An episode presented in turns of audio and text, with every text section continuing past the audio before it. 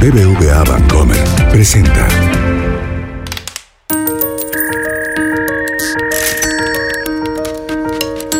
Peras y manzanas con Valeria Moy. Incoming transaction. Transacción exitosa. Please. Inserte tarjeta. El podcast donde la economía cuenta.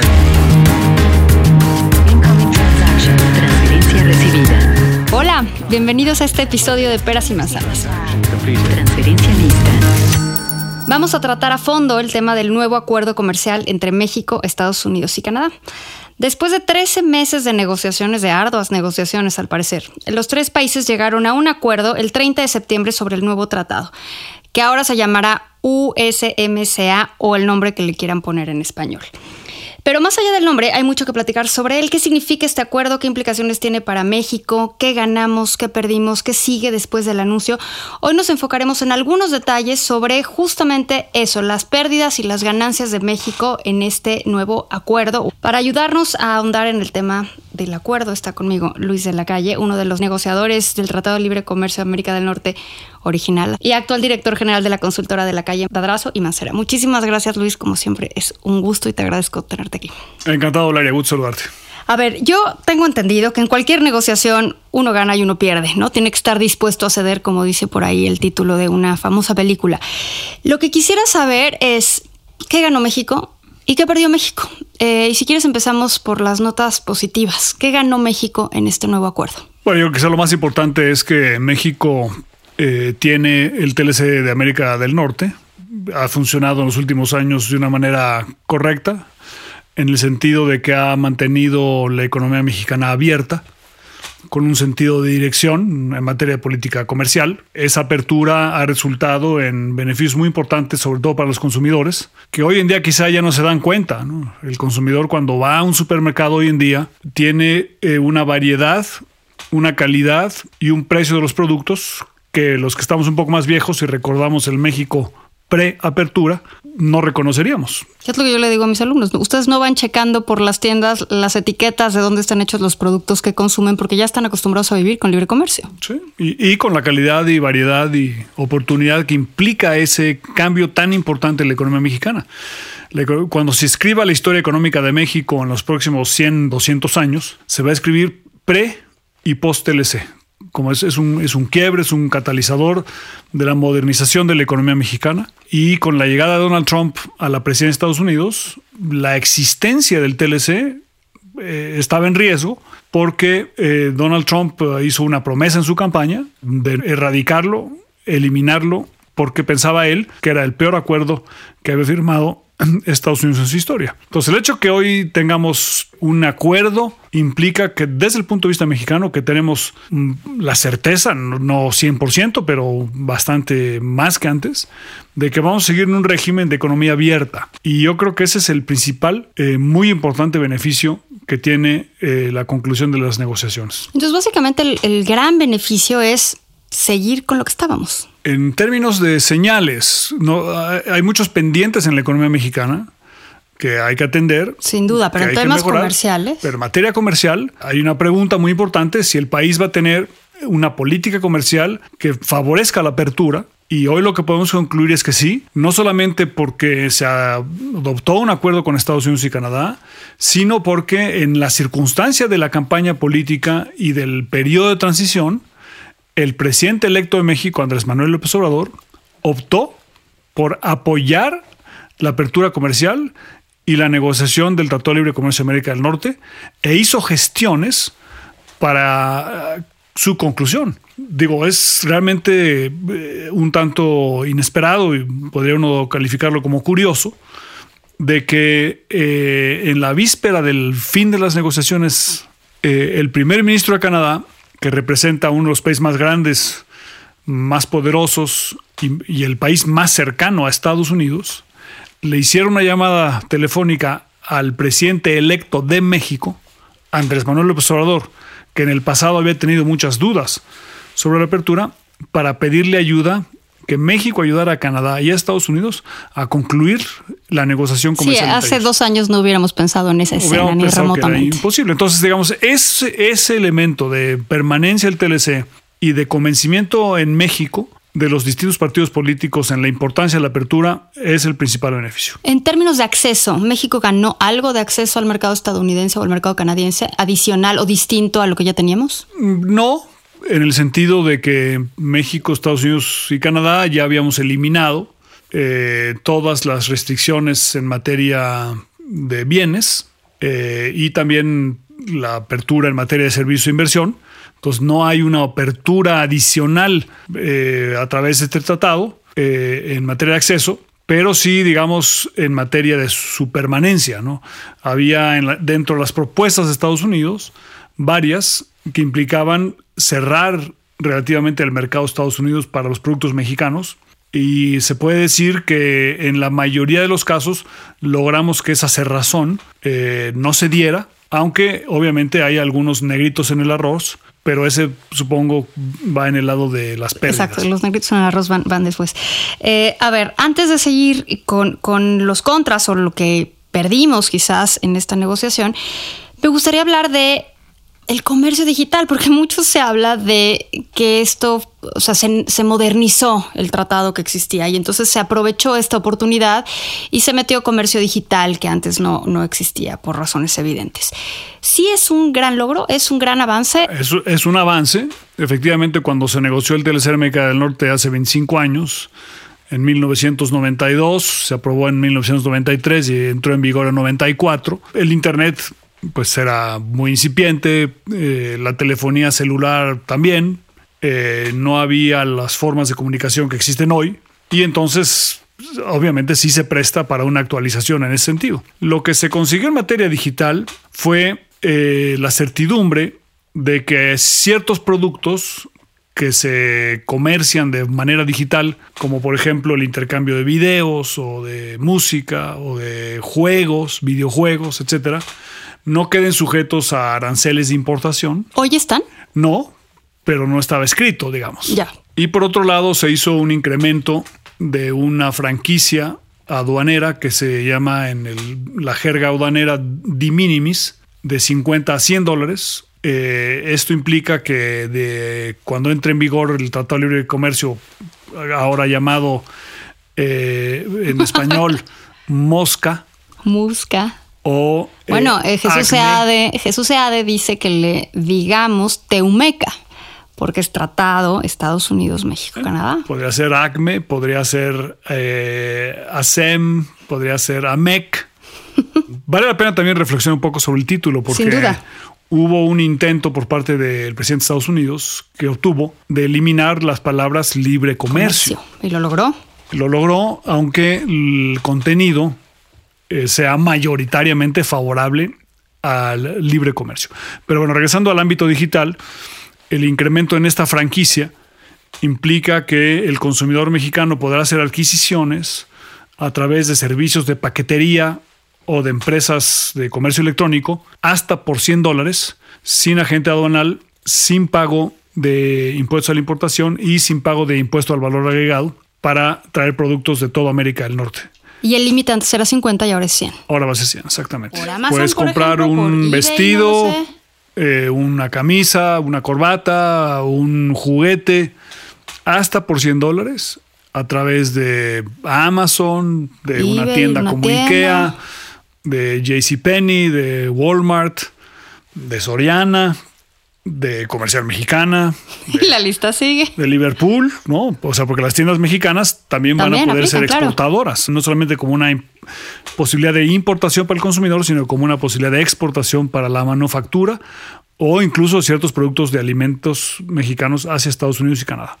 Bueno, ahora vayamos al otro lado de la moneda. ¿Qué cedimos? Porque se habla mucho de las reglas de origen en el sector automotriz, eh, pero a mí me parece que aparte de eso, quizás la cláusula de extinción, la sunset clause y quizás algunas eh, características de las industrias que están protegidas por lo que era el capítulo 11, eh, que ahora me parece que es el capítulo 14, quizás representan una pérdida para, para México en esta negociación, pero no sé, me gustaría que tú me explicaras, Luis. Bueno, yo creo que eh, efectivamente, como dices, es una negociación.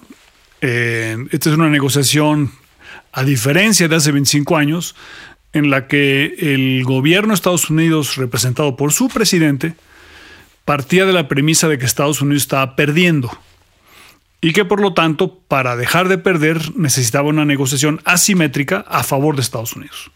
Para eso eh, introdujeron en la mesa de negociación siete eh, píldoras envenenadas, que fueron llamadas en su momento, eh, que dificultaron de una manera muy importante la negociación. Yo creo que se puede reportar que en la abrumadora mayoría de las píldoras envenenadas, México y Canadá salieron bien librados, pero no en todas porque se tuvieron que dar algunas concesiones para acomodar la preocupación, eh, desde mi punto de vista errónea, que tiene el presidente de Estados Unidos en materia del déficit comercial y del sector de automóviles y autopartes.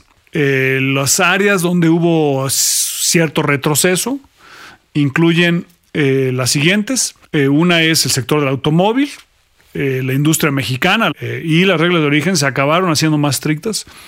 Eh, lo que puede tener algún beneficio eh, en el sentido de una mayor integración de las cadenas productivas, pero integración que puede ser artificial si le estás forzando. Y que podría ser quizás perjudicial para alguna de esas tres economías, como regiones. Si es artificial, podrías estar disminuyendo la competitividad de la industria del automóvil en América Otro aspecto donde en lugar de crear comercio, eh, vamos a limitarlo un poco, es en ah, una reducción de las cuotas de importación de telas para la fabricación de confección eh, sin importar el origen de la tela. Y esto es importante porque dado las fricciones, dadas las fricciones comerciales que hay entre Estados Unidos y China en este momento, hay una oportunidad importante para México de sustituir a China en el mercado de Estados Unidos pero para sustituirla en el sector de la confección se requiere mayor variedad de telas y no menor variedad de telas. O sea, más colores, más estampados, más diseño, más, tipo de telas. más texturas, más tipo de telas con distintos hilos, etc. Entonces, al limitar la importación eh, de telas de fuera de la región o de hilos eh, de fuera de la región, estamos eh, limitando las posibilidades de expansión de la industria mexicana, pero también en la industria de Estados Unidos, curiosamente, porque México y Estados Unidos tienden a, producir conjuntamente. Eh, y finalmente, hay también una reducción del ámbito de aplicación del antiguo capítulo 11, que es ahora capítulo 14, donde eh, de cubrir todos los sectores de la economía de manera plena, ahora va a cubrir solamente seis de manera plena y el resto de los sectores van a ser cubiertos de manera eh, un tanto limitada. Quiero regresar un poquitín al tema automotriz. Eh, aparte de las reglas de origen está el tema del contenido salarial, ¿no? que al 40% del valor de un coche tiene que estar producido, generado en economías que paguen 16 dólares por hora como salario. Eh, he escuchado versiones de que esto presionará los salarios en México al alza desde mi óptica esto no tiene por qué suceder, pero pues quisiera que tú me dieras tu opinión. Bueno, eso es parte de las reglas de origen, del endurecimiento de las reglas de origen. Esta eh, innovación yo creo que es perjudicial en dos eh, ámbitos. Uno es, es discriminatoria, claramente. Tú no puedes decirle a un país eh, que es abundante en un recurso, México lo es, en términos del trabajo, comparado con Estados Unidos y Canadá, decirle, esa abundancia la voy a penalizar. Es como si nosotros le dijéramos, no vamos a permitir que la tasa de interés de tus inversiones sea menor a 10% porque es la tasa que yo tengo que pagar en México. Los americanos eh, y canadienses interpretarían esa regla como altamente discriminatoria y por lo tanto la rechazarían. Entonces, ese, digamos, es el, el primer aspecto. El segundo aspecto es que es un mal precedente, porque una vez que lo aceptas en un sector, pues mañana nos van a decir, oye, ¿por qué no lo hacemos esto también para... El que sea. El que sea. Y, el otro aspecto perjudicial es que lejos de eh, promover que se incrementen los salarios, eso tiene como objetivo desde el punto de vista de Estados Unidos que haya menos inversión en México y la menor inversión en México resultaría no en, no en más, sino en menos salarios y menos trabajos. Entonces, eh, ahora, dada la estructura actual de eh, la producción de automóviles y autopartes en México, la abrumadora mayoría de los coches y autopartes que se producen en el país, eh, bueno, en América del Norte, ya cumplen con esa regla. Entonces, digamos, no va a ser una regla que muerda mucho. cambie demasiado. Que cambie demasiado. Eh, México tiene una, un arma para defender la competitividad de la industria que no tienen Estados Unidos y Canadá y que es más importante que el nivel de los salarios. Y esta es que somos el único de los tres que puede exportar sin límites y sin aranceles al mismo tiempo el mismo coche a Europa, a Asia, a América del Norte y a Brasil y Argentina. Eh, entonces, eh, un coche producido en Estados Unidos que se exporta a Europa paga 10%. Eh, un coche de- producido en Estados Unidos que se quiere exportar a Brasil va a pagar 35%. Entonces, México tiene una ventaja sobre ellos porque tenemos una red de tratados que ellos no pueden alcanzar y una, y una alta competitividad en materia de eh, producción de automóviles y autopartes que hace que México va a tener ahora, digamos, un aliciente adicional para asegurar que mantenga su competitividad de tal suerte que la próxima planta se abre en México, se cumpla con una regla de origen más estricta y eso implique más proveeduría en México para que la- esa proveeduría permita el cumplimiento simultáneo de reglas de origen de varios tratados al mismo tiempo. Entonces, eh, una de las razones por las que al final del día tuvimos éxito en la renegociación del TLC América Norte fue precisamente porque logramos avanzar en el Acuerdo Transpacífico, el TPP, y en la profundización del acuerdo con la Unión Europea, y entonces le subimos el costo a Estados Unidos y a sus empresas de que Estados Unidos se saliera del TLC.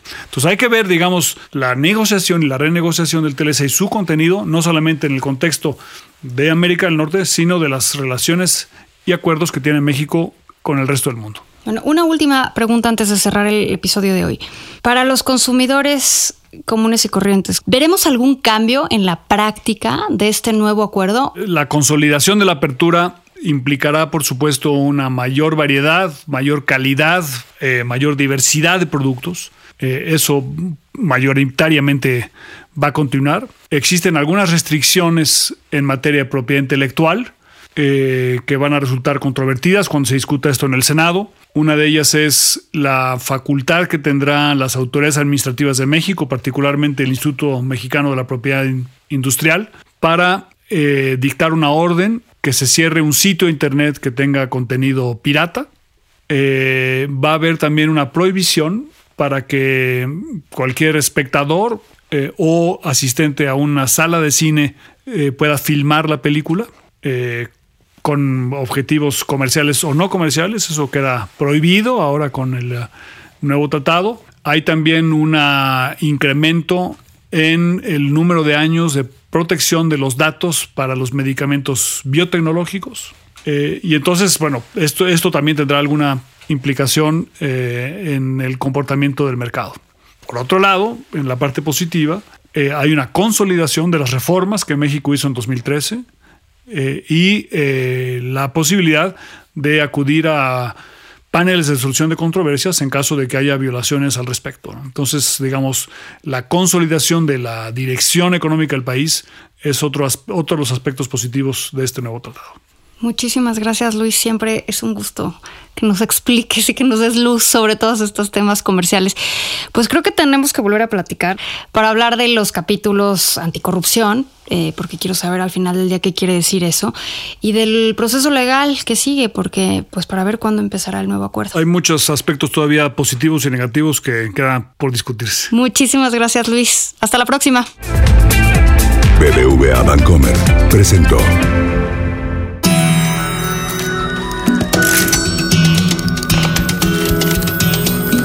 Peras y manzanas con Valeria Moy. Dirección y conducción del programa Valeria Moy. Coordinación de información Juliana Iriarte. Producción Mariana Linares. Diseño sonoro y mezcla Hugo Santos. Peras y manzanas pueden encontrarlo en Google Play, iTunes, nuestra aplicación Así como suena, en la página así como suena.mx y en Spotify.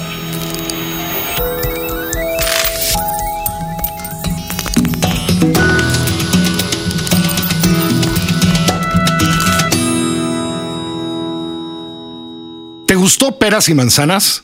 Escucha todos nuestros demás podcasts Puedes escuchar las historias que hacemos en Así como Suena. Puedes escuchar la mejor música en la ruleta rusa. Puedes reírte con Gis y Trino en la chora interminable. Búscanos en así como en Spotify, en iTunes y en Google Podcast.